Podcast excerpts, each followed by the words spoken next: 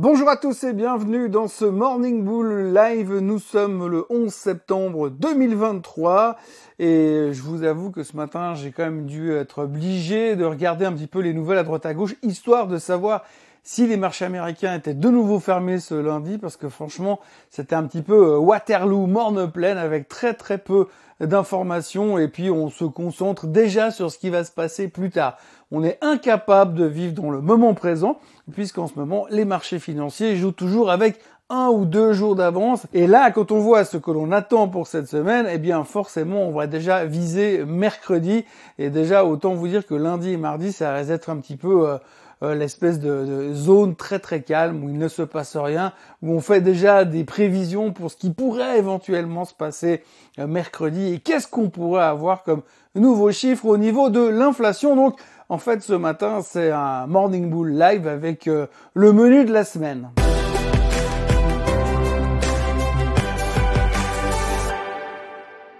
Donc oui, le menu de la semaine, euh, si l'on regarde un petit peu euh, ce qui nous intéresse déjà ce matin, eh bien, et c'est bien évidemment les chiffres qui vont nous tomber dessus durant toute la semaine.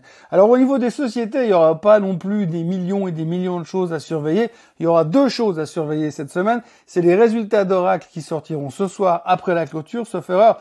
Alors Oracle ne devrait pas annoncer des grandes choses très très très spectaculaires, mais il est plus que probable qu'à l'intérieur des chiffres, ils vont amener le sujet de l'intelligence artificielle.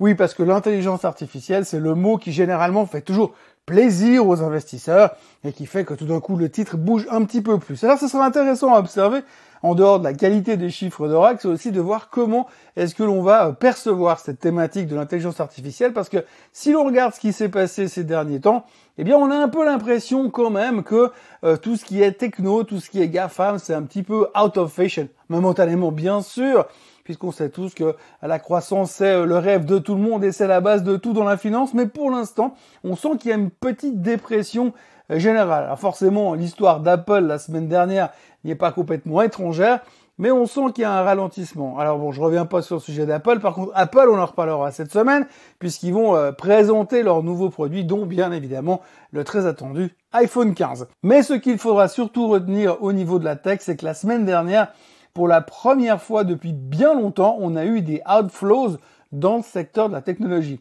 Alors ce qui est assez rigolo, c'est que si vous regardez les inflows et les outflows, donc les inflows c'est l'argent qui rentre dans les actions et les outflows c'est l'argent qui sort des actions, eh bien vous voyez que toutes les actions, exception faite de la technologie, ont vu rentrer plus de 2 milliards de, de dollars d'investissement dans les actions en général. Mais par contre, quand on prend juste le secteur technologique en particulier, c'est 1,7 milliard de outflows euh, qui sont euh, qui sont sortis donc de ce secteur-là. Donc on voit un petit peu un la fatigue, l'impression que les GAFAM ont tous fait leur mouvement et qu'en plus Apple a une épine dans le pied pour l'instant, épine dans le pied qui est complètement stupide mais peu importe. Donc pour l'instant, on a cette espèce de de, désintérêt sur le secteur technologique, euh, le fait aussi qu'on pense que Nvidia c'est un petit peu trop cher, et aussi le fait que si on regarde l'aspect technique des choses, on a quand même deux trois trucs qui sont euh, un petit peu euh, où il y a de quoi se méfier. D'ailleurs, si vous regardez ce graphique du SOX qui apparaît devant vos yeux, eh bien vous verrez que quand on regarde l'analyse qui a été faite par James Tuati du, du SAMT, eh bien on voit quand même qu'on a une tendance qui est en train gentiment d'être dangereusement impactée à la baisse.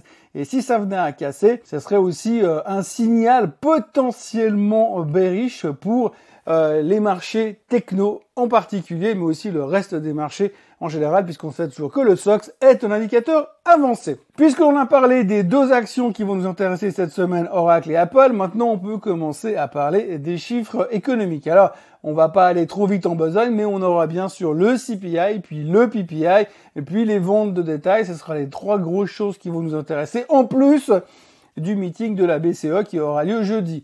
Alors si on commence par le meeting de la BCE, alors on sait que plus ou moins, on va dire, on a des grandes, grandes, grandes, grandes chances que Madame Lagarde maintienne les taux tels qu'ils sont aujourd'hui, donc fasse également une pause, un peu à l'image de ce qu'a fait la Fed ces derniers mois.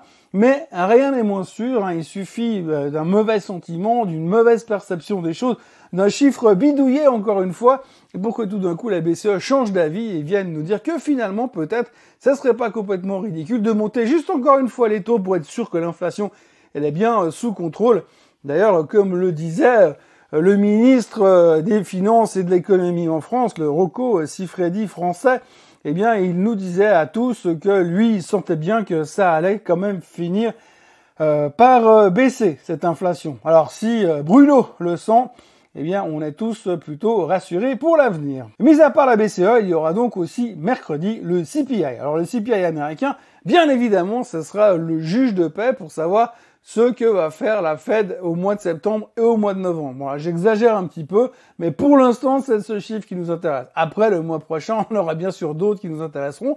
Mais pour l'instant, ce que l'on constate, c'est que les attentes du marché sont sur une, un redémarrage léger, bien sûr, mais un redémarrage de l'inflation. Alors normalement, les experts disent que c'est que des mouvements temporaires, mais que la tendance de l'inflation reste baissière. Alors ça, ce sera à confirmer parce que comme d'habitude, ils ont un taux d'efficacité qui est proche du euh, pile ou face. Mais en dehors de ça, eh bien, tout le monde se dit si c'est juste un moment temporaire, ça peut aller. Si par contre c'est le début d'une nouvelle tendance haussière de l'inflation et qu'aujourd'hui, là où les taux ont été amenés par la Fed ne suffisent pas à freiner l'inflation, eh bien là, on risque d'avoir un problème. Ce sera de la musique d'avenir. Donc, mercredi, estimation du CPI afin de savoir si c'est juste momentané ou si c'est euh, le signe de quelque chose de plus mauvais. Et puisque l'on parle d'inflation, on ne pourra pas euh, faire autrement que de parler du pétrole, bien sûr, puisque ce matin, le WTI est toujours à 87 dollars et on voit quand même qu'on est plutôt dans une position bullish. Et ce qui est vraiment important à comprendre aujourd'hui, c'est le fait que les inventaires sont au plus bas, qu'il y a des rumeurs comme quoi euh, la, réserve stratégique américaine devrait renflouer ses inventaires, et qu'aujourd'hui vous avez en plus des coupes de production qui ont été mises en place par les Saoudiens et les Russes, autant vous dire que c'est assez difficile d'imaginer que le pétrole puisse encore baisser par rapport à là où il est. Donc, si ça, ça monte, plus l'inflation qui semble repartir, c'est pas forcément des choses qu'on a envie de voir.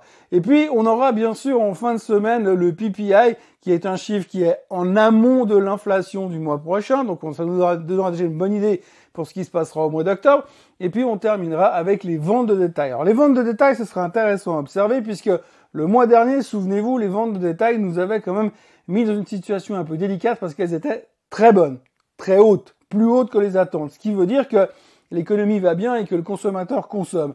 Et donc ça nous avait fait un tout petit peu peur parce que ça veut dire que si le consommateur consomme, eh bien potentiellement on peut commencer à se dire que si ça se produit comme ça, eh bien la fête pourrait être encline à monter les taux encore une fois. Mais quand on a vu les chiffres durant le mois, les, déclarations de Macy's, de Foot Locker, de Dick's Sporting Goods, tous ces retailers qui vont annoncer des mauvais chiffres et des mauvaises perspectives, peut-être qu'on va avoir une inversion au niveau des ventes de détail qui pourrait cette fois non pas nous faire peur par rapport à des risques de voir monter les taux, mais plutôt nous faire peur par rapport au fait que peut-être le consommateur est en train de ralentir un peu plus vite que prévu et que là on pourrait peut-être éventuellement à un certain moment parler de récession. Donc voilà, cette semaine on va se concentrer sur euh, un petit peu tout ça et surtout euh, tout ça un petit peu, essayer de comprendre où est-ce que l'on va aller et puis on va surfer la vague comme d'habitude. Pour l'instant, euh, ça a l'air très très calme, une semaine qui commence très très gentiment.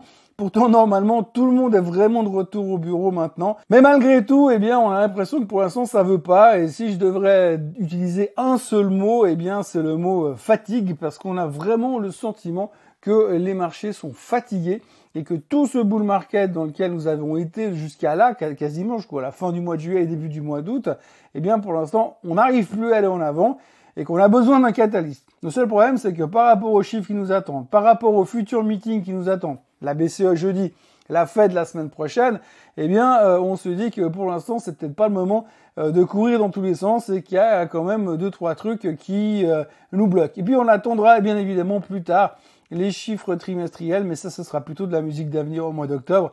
Donc on est encore un petit peu dans cette zone grise avant les résultats, en fin de publication pour les macros, entre deux meetings des banques centrales. Et puis pour être très franc, quand on voit ce qu'on voit, qu'on entend ce qu'on entend, eh bien on a bien raison de penser ce qu'on pense. En tous les cas, aujourd'hui, on est au milieu de nulle part. Euh, ça paraît de plus en plus compliqué pour trouver des catalystes pour euh, faire monter les marchés mais que l'on se rassure, on sait qu'on est toujours capable de sortir des trucs absolument invraisemblables pour changer de direction. Enfin, pour l'instant, c'est calme et la vision, elle est à très très court terme puisque notre vision se projette déjà pour mercredi et les chiffres de l'inflation. En ce qui me concerne, je vous encourage à vous abonner à la chaîne Suisse en français, à liker cette vidéo, à la partager euh, sans modération et à me retrouver bien évidemment demain matin pour un nouveau Morning Bull Live en espérant qu'il y aura un petit peu plus de gras à se mettre sous la dent et puis qu'on aille un petit peu plus de trucs un peu fun parce que là pour l'instant il faut le reconnaître c'est pas ce qu'il y a de plus euh, passionnant. Passez une excellente journée et à demain. Bye bye.